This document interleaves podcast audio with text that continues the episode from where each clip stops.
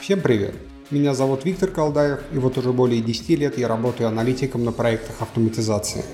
По-моему, я забил хрен в какой-то момент. А вы слушаете подкаст «Желтая переговорка», в котором я говорю с хорошими коллегами и друзьями Продолжать считать его дебилом? и, скорее всего, о том, что так или иначе связано с моей работой.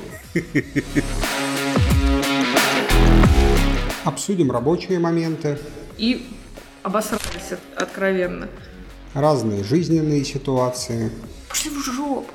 и взаимоотношения с коллегами. Звучит ужасно.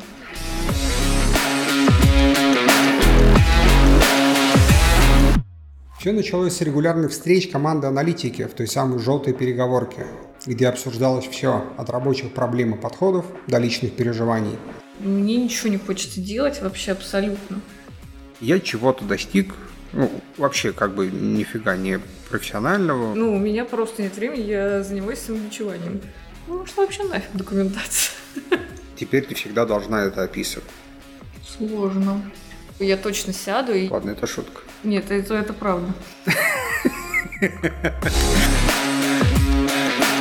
Захотелось сделать из этого нечто большее.